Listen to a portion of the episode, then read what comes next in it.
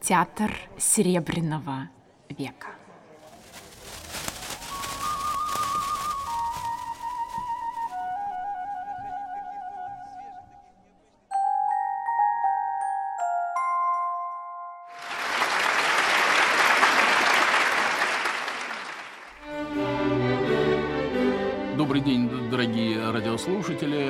Я Александр Ласкин. По-прежнему, значит, я доктор культурологии, писатель, искусствовед, и мы с вами продолжаем разговоры о театре Серебряного века. Я еще раз хочу вам напомнить, что это как бы не вся история театра Серебряного века. Мы как бы говорим о каких-то фрагментах этой истории, каких-то сюжетах, важнейших для этой истории. Значит, и вот сейчас мы продолжим нашу с вами беседу. Хочу я начать вот с чего. В общем, есть один знакомый преподаватель, который каждое выступление на кафедре начинал словами «я хочу немного снизить пафос». Вот я сейчас тоже хочу немного снизить пафос, потому что только что мы говорили о такой звездном, о звездной минуте Московского художественного театра. Вот открылся театр, а, сыграли великого царя Федора Иоанновича, великий спектакль. Критик Николай Ефимович Эфрос вскочил с ногами на кресло первого ряда и призывал зрителей аплодировать успеху театра. В общем, все, все совершенно замечательно. Когда такие вещи такие звездные вещи происходят, непременно потом должен случиться какой-то сбой. Да, так сказать, как бы судьба таким образом нам напоминает, господа, не очень гордитесь, не зазнавайтесь, помните, так сказать, о скромности, ну и так далее, и так далее, и тому подобное. Более того, так сказать, речь идет не только о конкретных людях, но речь идет, так сказать, вот о некоем актерском сообществе, значит, э, которое имеет склонность, мы с вами про это знаем, болеть звездной болезнью, да, так сказать, с, актеры и режиссеры не без труда переносят успех, тем более успех оглушительный, и тут возникают разного рода проблемы. К тому же театр – это живой организм. Да, и к тому же этот театр, э, то есть вот, в данном случае Московский художественный театр, как бы еще не знает границ своих возможностей. Вот это тоже необычайно важно. И вот как бы изучая границы собственных возможностей, можно ошибиться, и театр неоднократно, мы сейчас с вами в этом убедимся, неоднократно ошибался. Вот то, все, что связано с творчеством, это не так печально, как то, что связано, например, с государственным признанием. Вот когда Московский художественный театр будет признан, в данном случае я цитирую фразу Сталина о Владимире Владимировиче Маяковском, так вот, когда театр будет признан лучшим и талантливейшим театром нашей страны, вот тут начнутся самые большие проблемы. Вот есть такая книжка, которая называется «Зрители пишут в Московский художественный театр». Она когда-то давным-давно публиковалась э, главами в журнале «Театр», а вот сейчас она просто буквально на днях выходит и, может быть, даже уже вышла. Это вот письма зрителей в театр. Зрители имеют склонность, мы про это с вами знаем, начинаем писать в любимый театр, делиться своими впечатлениями, сообщать о своих радостях там и тому подобное. И вот среди этих э, удивительно интересных писем, например, есть письмо конца 30-х годов, когда зритель из Сибири, который не видел ни одного спектакля художественного театра, но по причине отдаленности города, в котором он живет, от Москвы, пишет о том, что вот у него родился ребенок, такая большая радость, и он решил своего ребенка назвать МХАТом. Не очень знаю, как сложилась судьба этого мальчика, так же, как не знаю, как сложилась судьба девочки под названием Декрета, или там другого мальчика, которого звали Догнат-Перегнат. Ну, вы знаете, что в конце 30-х годов детям давали такие удивительные имена. Но тут дело, конечно, не столько, не столько в именах, сколько, так сказать, вот в этой спущенной сверху любви к художественному театру. Вот это очень серьезная действительно проблема. Особенно, конечно, это гигантская проблема для театра психологического реализма. Театр, который э, ставит своей целью глубину, познание, э, вот такую сложную дорогу вглубь человека, вот для него, конечно, это очень, очень серьезное испытание. И надо сказать, что театр это, это испытание не очень выдержал, но это как бы другая история. Это как бы история, о которой надо рассказывать на, друг, на другой лекции. Так вот, театр пытается выяснить границы своих возможностей. Театр еще не знает, что его сила не в трагедии, а в чеховском жанре. И пока он сильно рассчитывает на трагедию. Вот удалась трагедия «Царь Федор Иванович» Алексей Константиновича Толстого. А вот, может быть, получится «Венецианский купец» Шекспира. Вот художественный театр приступает к Шекспиру, относится к постановке с таким же тщанием, как ко всем остальным своим постановкам. Отчаяние в случае художественного театра обозначает, что едут Венецию, зарисовывают разные картины Венеции. Так сказать, в общем, как бы пытаются насытиться реалиями жизни. Да, так сказать, это как бы обычный для художественного театра путь. Да, это как бы сначала как бы много-много жизни, тогда уже после этого можно приступать к ее художественному воплощению. 4 ноября 98 года, то есть через месяц после Федора, вот состоялась премьера этого самого венецианского купца. Значит, Шейлоха играл провинциальный актер, то есть, то есть он, он уже был актер художественного театра, но до этого он играл Шейлока, ну и другие, понятно, роли в провинции, его звали Михаил Дарский, и Шейлок был его как бы такой коронной ролью. Станиславский посмотрел, как он играет Шейлока, пришел абсолютный ужас и решил как бы его переформатировать, как бы мы сказали на сегодняшнем языке, и он придумал, как бороться с его штампами. Он решил преодолевать штампы этого актера через характерность. В данном случае через еврейскую характерность мы знаем, что Шейлок был ростовщик, еврей, который находится в тяжбе со всей Венецией, да, так сказать, он как бы противостоит Венеции. И вот, так сказать, он решил, вот, значит, через еврейский акцент, значит, больше свойственный, наверное, не венецианским евреям, а евреям из русской черты оседлости, значит, вот он решил через этот акцент, значит, решить этого самого Шейлока абсолютным потрясением для Станиславского стало то, что когда спектакль вышел, появились рецензии, что, мол, это антисемитский спектакль, что Станиславский, ну, как бы Станиславский, объявивший о некой своей этике и о приверженности каким-то гуманистическим законам и правилам, значит, в данном случае на эту этику самую нарушает.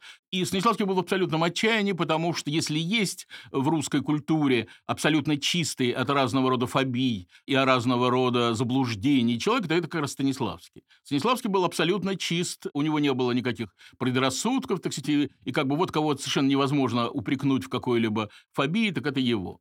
Что хотел Константин Сергеевич? Он стремился к правде. Он хотел, чтобы вот персонаж, который, ну, по национальности еврей, так сказать, был похож, так сказать, вот на тех людей, которых, так сказать, вот и актеры, и зрители встречали, предположим, в черте и оседлости. То есть он стремился к правде, другими словами. А оказалось неправда. Да, и более того, оказалось не просто неправда, а обидная неправда. Да, и Станиславского это настолько поразило, а роль уже как-то переделывать было невозможно, потому что она была готова, да, так сказать, как бы актеры знают, что если роль сыграна, да, так сказать, то ее очень трудно, так сказать, как-то изменить уже дальше, и Станиславский просто отказался от этого спектакля. Были затрачены огромные деньги, были затрачены огромные усилия, впрочем, в художественном театре всегда тратили огромные усилия на новый спектакль, и спектакль прошел всего 8 раз. Также не очень получился, или даже, может, совсем не получился спектакль «Антигона». Это уже не Шекспир, как вы понимаете, а Софокл. Премьера этого спектакля состоялась 12 января 1999 года. Впрочем, значит, Станиславский и его сорежиссер Александр Акимович Санин кое о чем правильно догадались невозможно играть пьесу, написанную две с половиной тысячи лет назад, и при этом закрывать занавес, звонить в звонки электрические. Значит, спектакль, и это, в общем, абсолютно правильно, игрался, не закрывая занавес и без этих самых звонков. Для того, чтобы объявить начало спектакля, для того, чтобы объявить начало действия, на сцену выходило четыре человека в белых длинных хитонах. Это какие-то сказать, древнегреческие люди. У них в руках были большие, блещущие золотом, правильно сказать, наверное, трубы. Значит, вот они в эти трубы, трубы дудели. Это значило, что, значит, господа, рассаживайтесь, начинается первое действие. Также было в начале второго действия. Тут, так сказать, есть какое-то сопряжение с автором. Вместе с тем были странности. И опять же, так сказать, критики это вот тут же заметили и тут же подняли тревогу. Ну, например, откуда в Древней Греции афроамериканцы? Ну, может быть, Станиславскому показалось, что если все будут белыми, так это как бы скучновато. Да? Вот, сказать, нужно какое-то цветовое пятно в этом белом мире. Значит, вот он действительно вдруг неожиданно в массовке появилось несколько людей с темной кожей, и критики, понятно, тут же, так сказать, подняли тревогу и начали задавать вопросы, да что ж такое, откуда, ну и так далее и тому подобное. Кстати говоря, вот это очень любопытно. Мы, к сожалению, очень мало говорили про дорежиссерский театр, но вот сейчас я скажу хотя бы два слова про то, что в дорежиссерском театре не было специально сделанной для спектакля декорации. То есть, если, например, ставился какой-то спектакль, ну, предположим, там в Александринском театре директор сообщал, что мы, например, там ставим пьесу «Макбет» Шекспира и, значит, э, помощник режиссера или человек, который был по должности режиссер. Но мы с вами уже договорились, что человек, работающий по должности режиссером, это совсем не то же самое, что режиссер вот в нашем с вами понимании. Так вот, этот человек направлялся на склад, где под номерами находились огромное количество разного рода предметов, буквально на любой вкус. Стояла какая-нибудь беседка, на ней был написан номер 34, какой-нибудь стул, на котором был написан номер 65. Значит, естественно, режиссер знал эти все предметы наизусть и говорил, ну, ну, назовем этого человека кладовщиком, и говорил вот этому самому человеку. Вот мы ставим Макбета, нам нужна беседка номер 34, стул номер 65, там, ну и так далее и тому подобное. И никого не смущало, что, например, в Макбете стоит тот же самый стул, который стоял в Островском, потому что считалось, что достаточно того, что актер играет правдиво. Если актер играет правдиво, то на каком стуле он сидит или какой шкаф рядом с ним никакого значения не имеет. И критики были совершенно спокойны. Никому не приходило в голову говорить, да что ж такое, откуда же взялась эта беседка, или более того, я эту беседку видел вчера, например, в спектакле по Островскому, а тут, видите ли, Шекспир, ну и так далее. То есть, так сказать, никаких протестов по этому поводу мы с вами не наблюдаем, а вот тут критики встрепенулись. Почему они встрепенулись? Потому что художественный театр сильно поднял планку. Да, вот теперь требование правдивости является не только абсолютным для художественников, для артистов и режиссеров, но оно является таким же абсолютным для критиков, которые об этих спектаклях пишут. И это необычайно важно и существенно. Более того, значит, в этом спектакле Станиславский совершил еще одну оплошность, и опять же она была тут же замечена критиками. Он очень долго не мог найти драма- композитора, который бы напишет музыку к этому спектаклю. Более того, ему было не очень понятно, что это должна быть за музыка, и вдруг ему кто-то сообщил, честно говоря, уже не помню, откуда он это узнал, но он откуда-то это узнал, что вот, мол, в Берлине идет спектакль «Сон в летнюю ночь» с замечательной музыкой Мендельсона. И он эту музыку послушал. И ему показалось, что вот это как раз то, что ему надо. Вот как бы вот эта музыка ему нужна для спектакля Антигона Софокла. Ну, сказано, сделано, да, так сказать, музыка действительно там появилась. И опять же критики, так сказать, начали его клеймить за то, что как же э, Мендельсон, это как же «Сон в летнюю ночь», когда Софокл, это же огромное количество лет разницы, да, так сказать, как бы вот, значит, э, не, не очень хорошо господин Станиславский, ну и так далее, и, и тому подобное. Еще один спектакль – это «Смерть Иоанна Грозного». Это премьера 29 сентября 1999 года. Еще одна попытка целостного решения. Да, вот когда мы говорили с вами о царе Федоре, мы говорили как раз именно о целостном решении, и это решение э, Станиславский объяснял так. Он говорил, что это, мол, вот атмосфера этого спектакля – это пробуждение земли к жизни. Да, так сказать, молодая страна, молодая массовка, да, так сказать, молодой царь, все полны сил. Другое дело, что они не очень понимают, куда эти силы направить. Значит, а тут и другой царь, и совершенно другой народ. Или можно даже сказать так, какой царь, такой и народ. Да, так сказать, царь умирает, царь э, доживает свои дни, и народ слаб, беспомощен, вот как бы такой застой. То есть есть, как видно, связь между раболепием народа и беспомощностью царя, между жизнелюбием царя, это я говорю про царя Федора Ивановича, и вот, так сказать, такой сильной и бодрой массовкой. Замечательная сцена, которая, кстати, запечатлена на фотографии. Царя Иоанна Грозного играет Станиславский. И вот, значит, э, царь в постели. Да, царь в постели, он проснулся, его э, слуги пытаются его одеть, и вдруг в нем рождается Грозный. Да, так сказать, такой он выкидывает руку вперед, так решительно, да, так сказать, понятно, что этот жест может значить и казнить, и убить, и повесить, все что угодно, да, так сказать, это как бы жест грозного царя, то есть вот в этом беспомощном человеке, которому трудно самому одеваться, да, так сказать, которого одевают двое слуг, так сказать, вот рождается тот самый грозный царь, который пугал всю страну, Единственное, кстати говоря, что осложняло как бы вот существование в этом спектакле, было то, что вот уже в это время Станиславский начинает придумывать свою знаменитую теорию, и он уже додумался до до формулы, которая будет, конечно, очень важна для него, но в первую очередь вот в современной драматургии, в Чехове. Он придумался до формулы «эмоциональная память». Это значит, что актер, играя роль, должен вспоминать какие-то минуты из собственной жизни и как-то эти минуты примерять к себе. Ну, понятное дело, что никто из актеров не был царем Иоанном Грозным, никто из них не был подданным Иоанна Грозного, никто из них не был ни Отелло, ни Дездемона, ну и так далее и тому подобное. Но что-то такое, там, вроде ревности, вроде, вроде агрессии, так сказать, рождалось. И вот, мол, хорошо бы, так сказать, вот как бы подложить какие-то собственные чувства. Это придаст достоверности тому, что происходит на сцене. Понятно, что эта метода вряд ли применимо в трагедии, да, так сказать, потому что в трагедии особые трагические чувства, да, так сказать, ну, как бы совсем даже не бытовые, и совсем даже нами не испытанные, да, так сказать, как бы вот нужно быть трагическим героем для того, чтобы испытывать то, что чувствует Гамлет, Иоанн Грозный, там, и так далее, и тому подобное, но это, эта методика абсолютно применима к чеховским спектаклям. И вот мы сейчас переходим как раз к чеховским спектаклям художественного театра, в которые эта эмоциональная память очень даже пригодилась, и об этом мы с вами поговорим. Чехов, э, как сказала замечательный историк художественного театра Инна Натанна Соловьева, был такой театрообразующий драматург. Да, так сказать, мы, мы с вами уже касались этой темы, то есть драматург, который, значит, вот определяет не только успех конкретного спектакля, но очень многое в театре как таковом. Да, вот этика, эстетика художественного театра во многом чеховская. И тоже мы э, с вами этой темы касались. Более того, Чехов был один из тех немногих людей, а может быть даже единственный из тех людей, кто имел полное право сказать «мой театр». Да, так сказать, не только потому, что он был пайщик этого театра, а он с какого-то момента, с, со второго года стал пайщиком этого театра, следовательно, получал гонорары не только за свои, свои пьесы, но и какой-то процент с пьес других драматургов. Театр стал товариществом на паях, и, так сказать, вот одним из пайщиков был Чехов. И не только потому, что в этом театре он нашел жену, да, так сказать, Чехов очень поздно, как мы знаем, женился, вот его женой стала Гленардна Книпер, известная и замечательная актриса, а, но вот, так сказать, он еще и был, конечно, очень душевно близок с этим театром, и э, действительно вот мог говорить э, с полным на то правом «мой театр».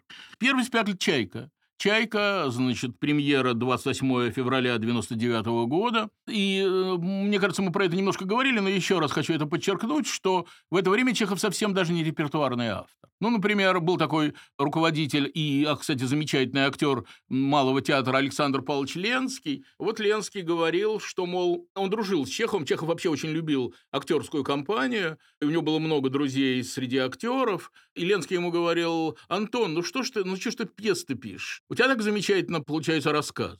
Кстати, при этом Ленский абсолютно ничего такого Немировичу не говорил, был абсолютно доволен его пьесами и с удовольствием в них э, играл.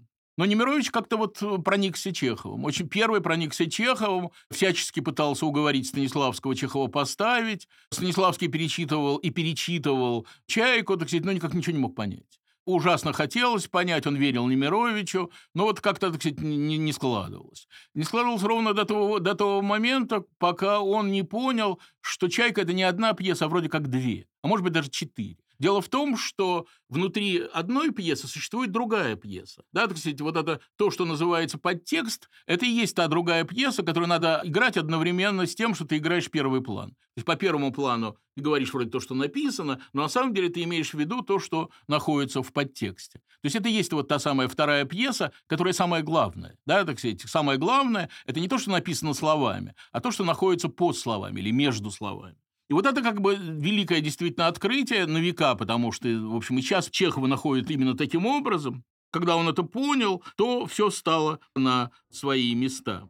Да, так вот, значит, Станиславский, хотя и сделал это великое открытие, и понял, как бы нашел ключ к этой чеховской пьесе, но все ужасно волновались потому что это все-таки пьеса с таким плохим бэкграундом, да, вот провал в Александринке, неудача, кстати, Чехова, связанная с тем, что он не получил за «Чайку» Грибоедовскую премию, мы тоже про это вспоминали.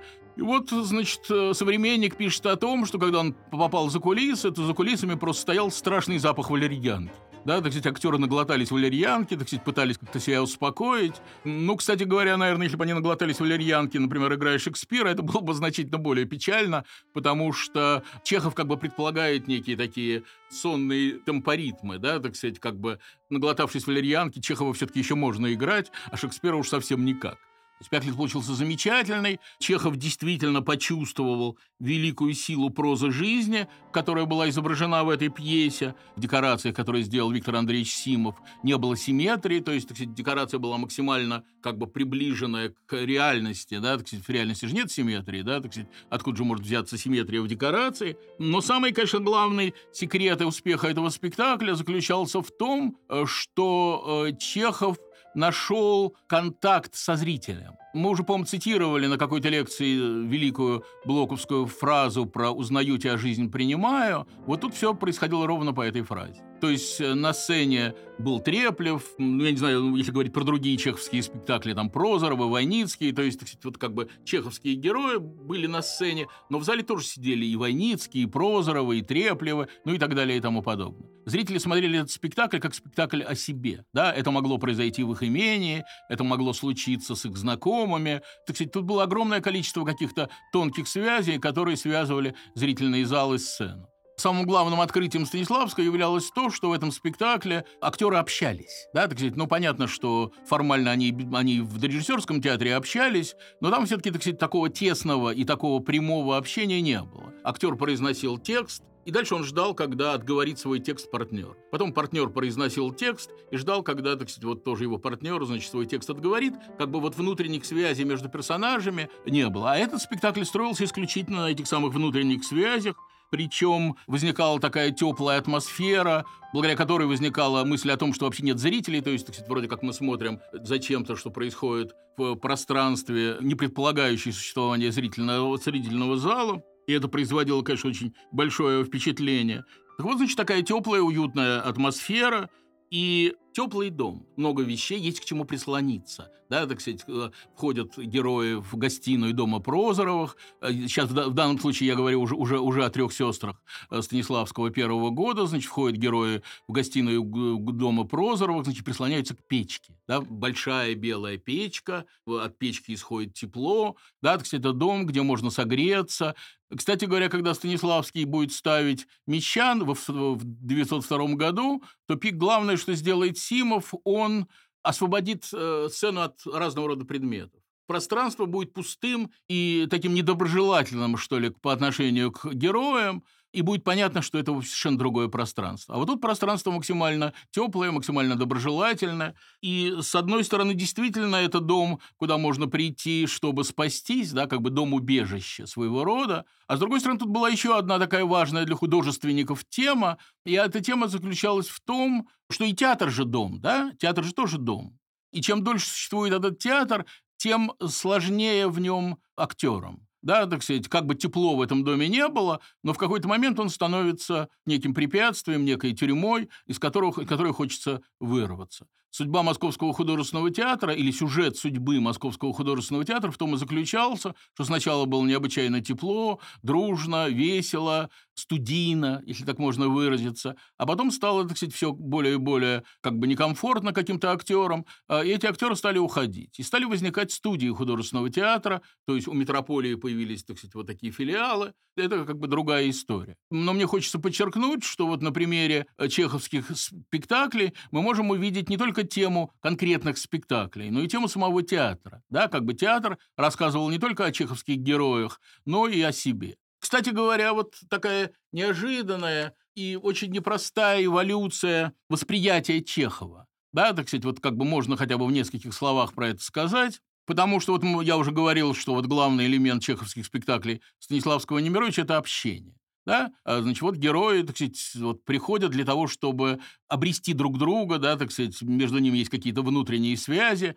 Многие другие постановки тоже как бы строились на этом самом принципе. А, мы сейчас о некоторых постановках я скажу, с вашего разрешения. Другое дело, что у этих режиссеров было разное отношение к этому самому общению. Ну, например, в «Трех сестрах» 40 -го года Немировича Данченко, это был такой знаменитый, можно сказать, классический спектакль. Все герои были одиноки, да, так между ними не было никаких точек соприкосновения, и потому общение происходило через зрительный зал. То есть, так сказать, в зрительном зале они находили понимающих людей. Они говорили в зрительный зал, и через зрительный зал, так сказать, эта реплика как бы доходила до партнера. Можно вспомнить, например, «Три сестры» 1967 э, года, который поставил Анатолий Васильевич Эфрос, спектакль, в котором герои хотят общаться, страшно хотят общаться, то есть они как бы надеются на это самое общение, доходят, доходят до крика вот в этом самом желании общения, но ничего у них не выходит, и, в общем, они друг друга не слышат.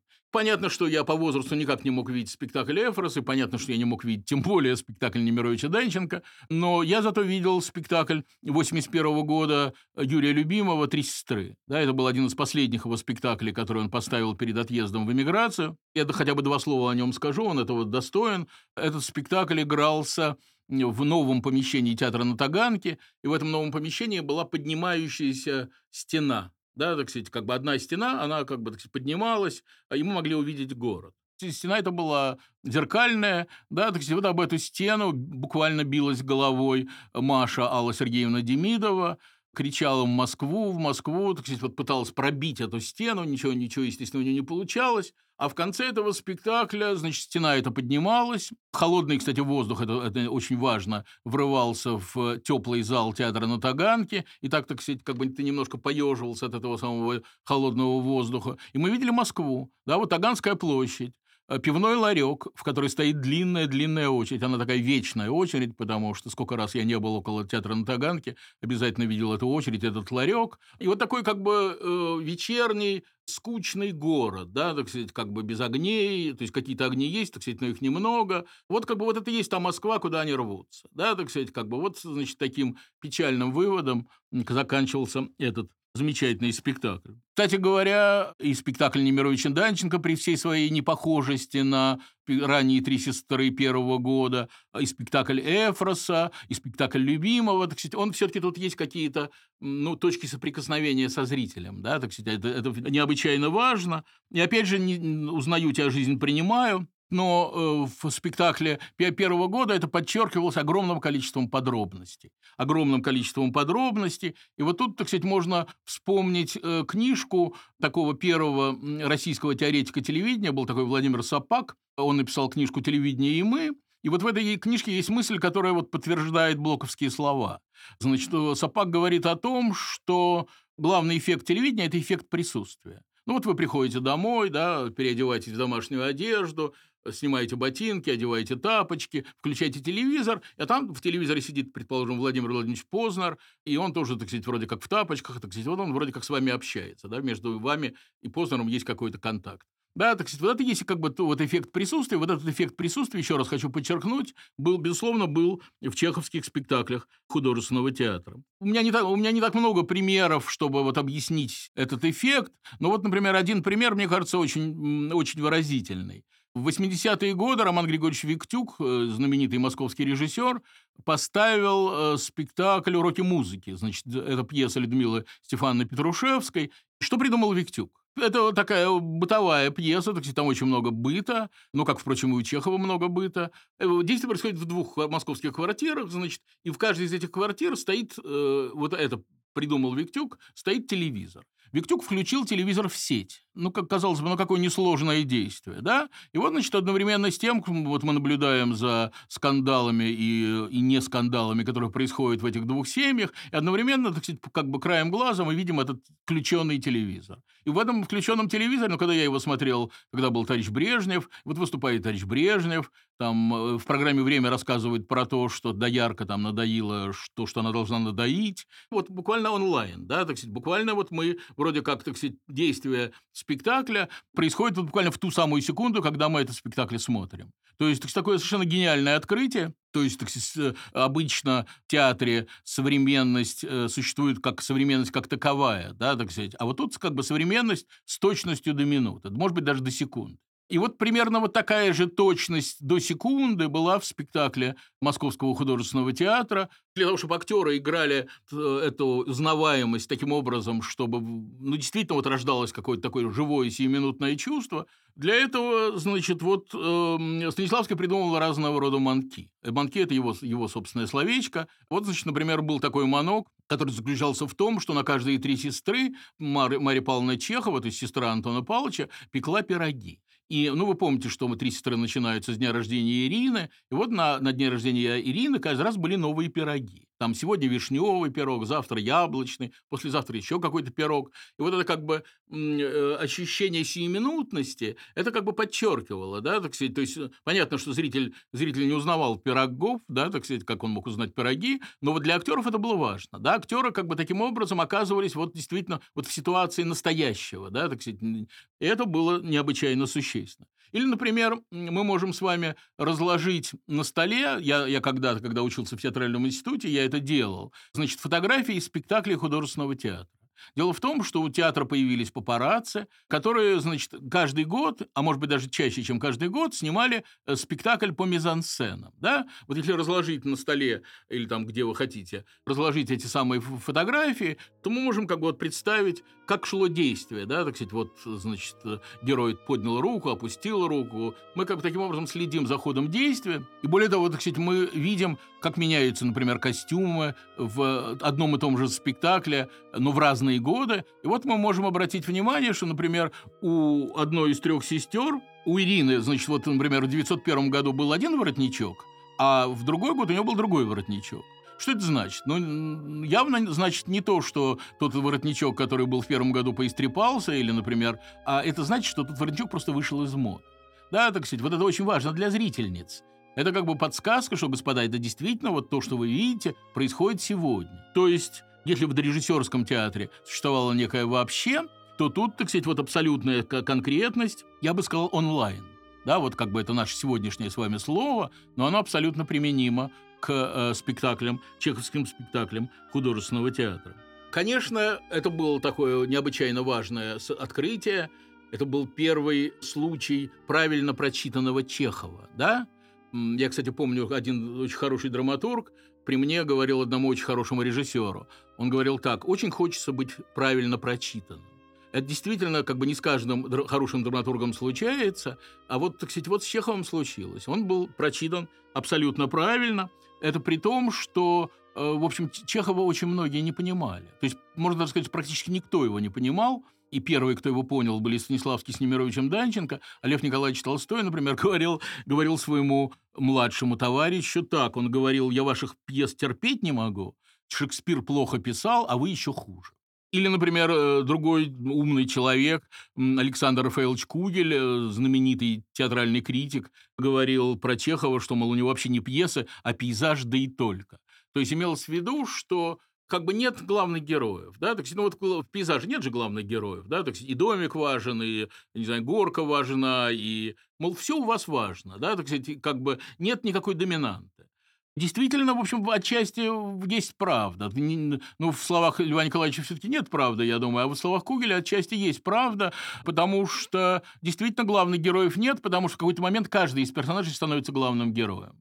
Да, так сказать, у каждого героя есть как бы важный монолог, минута истины, да, так сказать, и вот это все, это вот в этом во всем надо следует разобраться, да, это как бы никак не вяжется с законами вот такой традиционной драматургии, это как бы принципиально новая драматургия. Э, более того, так сказать, ткань пьесы складывается из совершенно бессвязных, казалось бы, реплик. Да, так сказать, о чем только не говорят герои, о каких только мелочах, неважных вещах они только не говорят, так сказать, вот если они понимают, что вот как бы есть еще один план у, этих, у этой пьесы, и вот в этом подтексте и происходит самое главное, а то, что говорится, в общем, может быть, даже и совсем даже не, не важно. Вот э, если этого не понимать, то прочитать эту пьесу будет, будет невозможно. Вот это все Станиславский с Немировичем замечательно поняли. Более того, так сказать, они так э, придумали структуру действия, что действие происходит как бы в самых разных концах сцены. Да? Так сказать, вот то, что называется словом симультанность, да?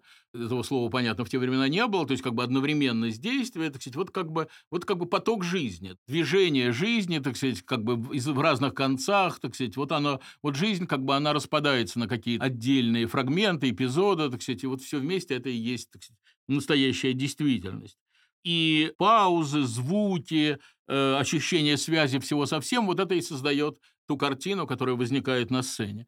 Безусловно, э, новаторство заключается не только в том, э, чтобы сделать наоборот, да, так сказать, но и в том, чтобы было как в жизни.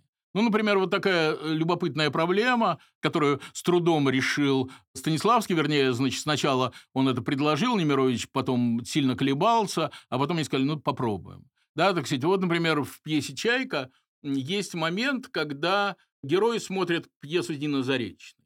Для этого нужно сесть спиной к зрительному залу. До этого никогда э, герои не садились спиной к зрительному залу, потому что это вроде как неприлично, да. И вот, значит, Станиславский это предложил, и, и они потом вместе, так сказать, так сильно посомневавшись, решили, что, ну, можно, да, так сказать, и рискнули. Рискнули, и с этого момента, в общем, эта, эта, эта мизансцена стала обычной, никто на ее внимание не обращает, так сказать, но, но в какой-то момент это было, было камнем преткновения. И более того, так сказать, такая метафора вовлеченности зрителя в действие, да, так сказать, потому что мы как бы вместе с людьми, сидящими к нам спиной, смотрим этот самый спектакль, который играет Нина Заречная. Это как бы еще больше нас сосредотачивает на этом спектакле. Ну вот эта мизансцена, значит, э, была... Сначала Немирович испугался, а потом она была разрешена. Или, например, во время объяснения Полины Андреевны перед Дорном, э, значит, вот Полина Андреевна, значит, произносит такой страстный монолог, она рассказывает Дорну о том, что она его любит, любила. Да, так сказать, а Дорн сидит в качалке и так мерно раскачивается. А Полина Андреевна, как бы вот все, она горячее и горячее, и она говорит какие-то слова, которые она никогда раньше, раньше бы никогда бы не, не решилась сказать, а вот тут, так сказать, она решилась и говорит эти слова. А Дорн, так сказать, как бы вот у него как бы все в прошлом, он никаких надежд с Полиной Андреевной не связывает, вообще ни с чем не связывает надежд. Он сидит в качалке, и вот этот разговор Полины Андреевны и мерно движущейся качалки и создает драматургию этой сцены. Да, так сказать, вот оказывается, вот так можно. Да, вот оказывается, раньше никому бы не пришло в голову, что молчащий герой есть тоже говорящий герой. А вот оказывается, он тоже говорящий, да, так сказать. Но он, он говорит, может быть, не словами, а вот этим, так сказать, мерным движением качалки, которая говорит о безнадежности, о бессмысленности всяких надежд, о том, что все в прошлом, ну и так далее, и тому подобное. И вот еще, кстати, вот такой еще любопытный момент, хочется, хочется два слова хотя бы о нем сказать. Значит, вот э, режиссерский экземпляр, опять же, трех сестер. Да, так в этом режиссерском экземпляре написано, что ну, там, помните, да, что есть такая героиня Наташа, такая крайне неприятная особа. Значит, Наташа – жена Андрея, брата трех сестер. Э, Наташа изменяет Андрею с неким Протопоповым, который ее все время ждет. Так сказать, они уезжают кататься. Там есть такая сцена, когда из-за двери, где стоит Протопопов, э, в дом закатывается мячик. У, у Андрея есть сын, и вот, значит, это, это мячик этого самого сына. Станиславский придумал, что, э, значит, Протопопов выходит из тени, то есть он находится за дверью, он входит в комнату, берет, поднимает этот мячик и отдает его Наташе. Да, и мы видим, что Протопопов некра... ужасно некрасивый, старый, усатый. И вообще он никакая не, он никакая не ровень Андрей. Андрей прекрасный, Андрей э, интеллигентный, Андрей умный. А это, так сказать, такой крайне неинтересный господин. То есть, так сказать, Наташа изменяет Андрея вот с человеком, который, э, конечно, ну, никак Андрея недостоин. И вот мы как бы секунду только видим этого самого Протопопова, и, и все понимаем и про Наташу, и про Протопопова, и вообще про этот мезальянс, да, так сказать, про эти отношения Наташи и Протопопова, да. Станиславский почему-то э, это свою, свое решение не воплотил, я думаю, у меня есть, кстати говоря, э, собственная догадка. Я, кстати, могу с вами ею поделиться, почему он это не воплотил. Мне когда-то известный драматург Виктор Сергеевич Розов рассказывал, что когда он впервые написал пьесу для Центрального детского театра, он написал роль для, по сути дела, бессловесного человека. Ну, то есть, кстати, ему как-то нужно было что-то связать, и вот этот человек появлялся и уходил. Больше его на сцене не было когда актеры выходили на аплодисменты после окончания спектакля, то Розов в первую очередь подходил к этому человеку и говорил, мы извините ради бога. То есть он заставил человека одеться, выйти из дома, приехать в театр, сыграть свою крохотную роль, и на этом как бы его, его э, задача заканчивается. Ну, наверное, так сказать, Станиславский не захотел этого актера, который должен был играть Протопопова, напрягать, так сказать, но, но вместе с тем, так сказать, мне важно было подчеркнуть, что это такая идея в духе художественного театра. Ну вот, например, еще один такой пример для уже большей ясности. Мы помним с вами, что Ирина в начале пьесы говорит «мамины часы разбились». Значит, а дом, в котором живут Прозоровы, это дом, э, в котором в каждой комнате стоят часы. Да, вот есть такие, были такие дома, в которых в каждой комнате стояли э, деревянные часы, и эти часы били. Понятно, что когда часы старые или когда по прошествии времени часы начинают бить в разное время, да, так сказать, вот, значит, такая симфония часов. В каждой комнате начинают бить часы, как бы одна, одни, сначала бьют одни, потом другие, потом третьи. И вот, значит, те часы, которые били еще там какое некоторое время назад, и которые Ирина назвала мамиными, не бьют, потому что они разбились. Да? То есть понятно, что не все зрители могли заметить, так сказать, вот эту игру на микроуровне, но те зрители, которые это замечали, были, безусловно, театру э, очень благодарны. Значит, и так э, можно подвести некоторые итоги. Благодаря спектаклям раннего художественного театра появились новые слова сценического языка. Раньше этих слов не было. Да, как бы слов, сценический словарь слов русского театра и мирового театра пополнился новыми словами. Ну, например, слово «атмосфера», если говорить о словах на букву «А». Значит, слово «атмосфера» раньше не считалось чем-то, так сказать, важным э, и существенным. Вот это когда сцену наполняет воздух, да, и, значит, в другой сцене воздух наполняет другой атмосферой, ну и так далее, э, и тому подобное. Вот Мерхольд, который играл в ранних спектаклях художественного театра, рассказывает про то, как актеры уходили в темноту, И как бы это была такая вот переход из э, светлой комнаты в, как бы в темноту за пределами дома. Это была, так сказать, безусловно, некая перемена атмосферы. А, и Мирхольд это называет настроением или властью тайны. Да, вот эта власть тайны действительно стала необычайно важна для спектакля художественного театра. То есть, если до этого в Чехове играли сюжет, э, то теперь играют э, и настроение, шум дождя, звук лопнувшей струны и так далее. Другое слово на букву «А» – это слово «ансамбль». Да, это, кстати, тоже надо сказать хотя бы несколько слов.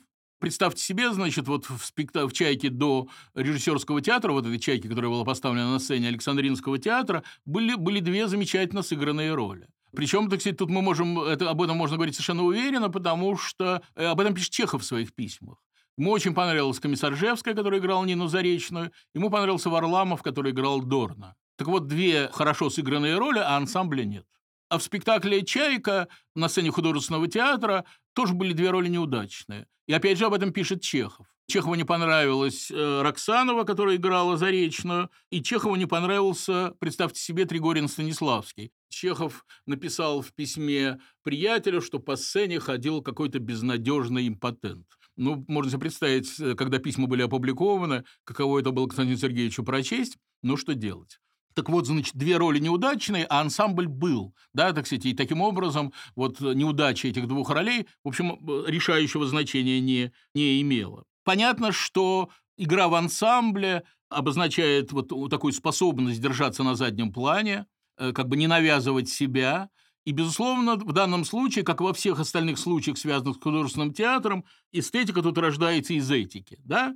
Значит, нахрапиться с интеллигентному человеку не свойственно. Интеллигентный человек не должен как бы вот э, расталкивать локтями и настаивать на своем присутствии. Как бы так и играли. Играли так, как жили. Да, так сказать, а жили вот как бы в соответствии с некими э, правилами интеллигентного человека. И вот еще одно, о чем хочется сказать. Значит, таким образом, э, театр, вот благодаря всем этим открытиям, о которых мы с вами говорим, встал в один ряд с другими искусствами. Да, вот у Пушкина была такая фраза «План Дантова ада – плод великого гения». А Бродский, кстати, любил, вы знаете, э, ахматовское выражение по поводу величия замысла, да? Э, значит, вот, значит, а теперь у, тебя, у спектакля тоже есть замысел, есть некий план. Да, то есть спектакль начинается не с того момента, когда актер выходит на сцену, а с того момента, когда у режиссера рождается некий замысел, и это обозначает, что режиссер – автор. Да? Помните, я, я рассказывал про Владимира Николаевича Давыдова из, из Александринского театра, который говорил «Вставать, батенька, я буду на сцене». Это когда режиссер попросил его встать во время репетиции. То есть теперь сказать, это абсолютно невозможно, потому что э, во время репетиции происходит некое осуществление замысла, да, и уж тут, так сказать, все работают на равных. То есть, если прежде смысл репетиции чисто технологический, чисто технический, то теперь этот момент сущностный. И э, вот, кстати говоря, в моей жизни в искусстве Станиславский рассказывает историю, которую, э, которую я хочу с вами поделиться, потому что, мне кажется, она необычайно важна. Значит, вот, э, значит, три сестры. Чехов отдал художественному театру три сестры, значит, решили репетировать, репетируют. И вроде не то, чтобы, так сказать, вот э, э, совсем неудача, но вот как бы ощущение такое, что открывают три сестры теми же самыми ключами, что до этого открывали дядю Ваню, открывали Чайку. Да, так сказать, как бы, ну, в общем, действует по накатанным каким-то схемам. И Станиславский ужасно по этому поводу переживает. Да, так сказать, как бы не то чтобы неудача, так сказать, но вот хочется чего-то чего принципиально нового. И тогда Станиславский решается на вещь, которую до этого он никогда не решался он приходит к актерам и уже собрался им говорить, что вот, господа, мы повторяем то, что мы уже делали, надо все-таки прерваться, давайте подумаем, как э, все-таки иначе подойти к трем сестрам, это все-таки другая пьеса. Это такой очень важный момент в самоопределении режиссуры как профессии. То есть, оказывается, режиссер может признаться в неудаче. Да, так сказать, раньше это было абсолютно невозможно, потому что уж как, какая может быть неудача, когда, когда режиссер занимается только какими-то техническими вещами, а вот тут, кстати, режиссер, вот он признается в неудаче, мой замысел не удался, он должен сказать какие-то очень важные слова. Он должен сказать ему очень важные слова, ему не по себе, потому что он никогда такого не говорил. Более того, он, он не знает, может ли режиссер такое сказать. Он подходит к окну, он достает из кармана монетку и начинает, так сказать, вот по стеклу вот водить этой самой монеткой такой неприятный, согласитесь, возникает звук, и вдруг у него в голове что-то такое мелькает. что-то мелькает что-то такое, что отменяет э, вот этот самый монолог, который он только что собрался произносить, потому что он вдруг понял, что надо делать. Он вдруг, как бы вот э, три сестры для него в секунду решились. То есть, то есть он вдруг понял, что следует делать. Дело в том, что вот герои трех сестер маются тем, что у них не выходит жизнь, так же, как художник, в данном случае сам Станиславский, маялся тем, что у него не выходит задуманный. Да? То есть, так сказать, как бы вот персонажи находятся в таком же состоянии, как художники, потому что они вот пребывают в состоянии вот такой не получившейся жизни. Как художник, как Станиславский только что пребывал в состоянии не получившегося, не получающегося спектакля. Кстати говоря, Станиславский был действительно такой упорный господин – он действительно бесконечно был недоволен собой. Это, кстати, тоже важнейшее его качество. Да, так сказать, мало есть людей, которые до конца жизни продолжают быть недовольными собой. В какой-то момент, так сказать, они, когда успех становится для них привычным, они, так сказать, с собой начинают быть очень довольными. А Станиславский был бесконечно собой недоволен, то есть в, том, в каком-то смысле он был в положении этих самых чеховских героев из трех сестер. Последний свой юбилей а он встречал уже в постели, он был болен, вот это празднование, которое происходило на сцене художественного театра, должны были транслировать по радио, и он должен был это, это значит, слушать. И подошел ученик, сказал, вот, Константин Сергеевич, сейчас будут ваши ученики говорить о вас, сейчас я включу радио. А Станиславский сказал, послушаю, какая у них дикция.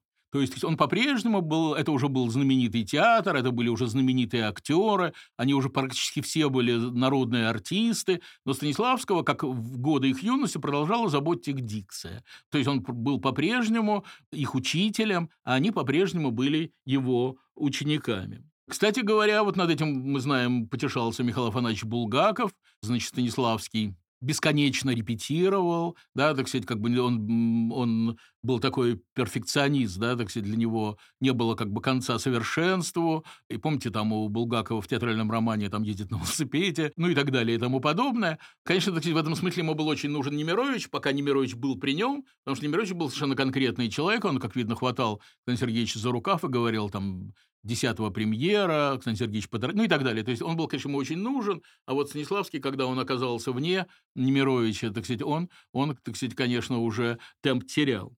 Так вот, значит, все, все то, о чем мы сейчас говорили, театр понял именно на Чехове. И надо было, конечно, как-то отблагодарить Антона Павловича. Более того, так сказать, он, был, он жил в Ялте, он был болен, и в художественном театре это прекрасно знали. И вот, значит, когда в 1902 году Шехтель строил здание Московского художественного театра, э, это произошло, это, значит, это здание строилось через 4 года после открытия театра, то Шехтель, конечно, строил это здание с учетом эстетики Чехова. Он стремился к тому, чтобы в любом месте зрительного зала было слышно то, что происходит на сцене, потому что чеховские герои говорят негромко, да, так сказать, как в жизни, и, так сказать, тут нужно обязательно, чтобы вот каждое слово, каждая реплика, каждый вздох как бы вот доходили до любого конца зрительного зала. Более того, так сказать, на занавесе Шехтель, ну, понятно, так сказать, по идее Станиславского Немировича Данченко поместил чайку, не там профиль царя Федора Ивановича, не там профиль какого-нибудь героя Гауфмана или героя Ипсона. Вот именно Чайку, безусловно, живущему в Ялте Чехову, больному неизлечимой болезнью, было необычайно приятно, что в Москве есть вот такой замечательный театр, и в этом театре зрители каждый день о нем вспоминают. Что бы играли, кстати, обязательно вспоминают о нем, потому что открывается занавес с его чайкой, в 30-е годы зал, в котором в любом месте зритель слышал любой звук, да, так сказать, как бы все, что происходило на сцене, моментально доходило до, до любого конца зрительного зала. Вот, значит, этот зал был видоизменен, потому что наступило время сталинского ампира, да, так сказать, ставили грандиозные спектакли, в которых участвовало огромное количество людей. Зал перестроили, значит, стал, стал аэродромом, шехтелевские двери, так сказать, которые напоминали двери, так сказать, вот в наших домах, так сказать, это были обычные такие двери, заменили дверями более солидными, Э, солдатское сукно, которым были обиты стены в фойе, поменяли на мрамор, ну и так далее и тому подобное. То есть художественный театр сильно, сильно видоизменился. Это, кстати, идея художественного театра таким образом была в каком-то смысле забыта. Э, значит, учатся не только актеры в спектаклях художественного театра, раннего Московского художественного театра, но, конечно, учатся и зрители. Вот это тоже необычайно важная особенность этих самых спектаклей, оказывается, смотреть труд. Как, как бы мы не только вот приходим в театр, так сказать, садимся в кресло, откидываемся на спинку и вот ждут, ждем, когда нас развлекут. Мы как бы работаем вместе с актерами. Вот про это сказал Мандельштам в замечательной своей статье, которая, которая называется «Художественный театр и слово». И в этой статье есть фраза такая удивительная «Сходить в Московский художественный театр для интеллигенции значило то же, что причаститься». Да, вот такую высокую планку задал Московский художественный театр. А вот слова Блока, слова Александра Блока, я обещал их процитировать, так сказать, я вас не обману. Вот замечательные слова, значит, Блок посмотрел э, «Три сестры» в девятом году, то есть почему-то его не было в Москве, то есть или почему-то он, когда даже был в Москве, он не заходил в художественный театр, а вот тут решил посмотреть «Три сестры», который уже долго к этому времени шел, и вот он написал своей тетке такие удивительные слова. Он написал «Это угол великого искусства», один из случайно сохранившихся, чудом не заплеванных углов моей пакостной, грязной, тупой и кровавой родины. Вот такие слова. И еще одна, кстати, если, если можно выразиться, вот такая ссылка, э, значит, которая раз покажет нам, какое место художественный театр занимал в сознании своих зрителей, это, значит, ссылка на замечательный роман Василия Гроссмана, который называется «Жизнь и судьба». Вы, конечно, знаете этот роман. В этом, в этом романе есть, значит, такая героиня, ее зовут Анна Семеновна, это мать главного героя Виктора Штрума, вот, который сделал великое открытие. Анна Семеновна попала в гетто, в еврейское гетто, значит, из которого, понятно, она не выберется. Более того, так сказать, понятно, что письмо, которое она пишет своему сыну, никогда до него не дойдет, потому что Анна Семеновна вот буквально завтра, послезавтра превратится, так сказать, в дымок над газовой камерой. И вот, но при этом, значит, вот она пишет, как бы отчитывается за свою прошедшую жизнь, как бы вспоминает прошедшую жизнь, пишет, пишет своему сыну такое длинное письмо. И в этом письме среди главных для нее событий, событий, которые определили ее жизнь, там много чего есть, так сказать, много чего называет, но среди этих событий есть одно из самых главных. Это Станиславский, который играет дядю Ваню. Да, вот эта эта роль, которую, значит, Станиславский играл много лет, так сказать, вот она вошла в сознание Анны Семеновны, так сказать, вот среди самого для нее важного, перед уходом, по сути дела, как бы понимая, что скоро она уйдет, она вспоминает этот замечательный спектакль и эту замечательную роль. Значит, вот это главный, может быть, результат деятельности художественного театра. Художественный театр создал публику, да, он создал людей, которые могли существовать как бы на чеховском уровне, да, для, для которых вот это чеховское, чеховский уровень как бы не был, не был слишком высок, да, они как бы существовали вот именно, именно так. То есть легко представить, что вот так же, как зрители художественного театра могли поступить Маша, Ирина или какие-нибудь другие герои из чеховских, из чеховских пьес. И вот тут я хочу э, сослаться на книжку, которая называется «Зрители пишут в художественный театр». Там есть совершенно удивительные письма. Ну, например, значит, зрительница пишет в ранний художественный театр про то, что вот она, значит, она живет не, не в Москве, не в Петербурге, живет в каком-то таком далеком провинциальном городе. И она много лет мечтала съездить в Москву и посмотреть спектакли художественного театра.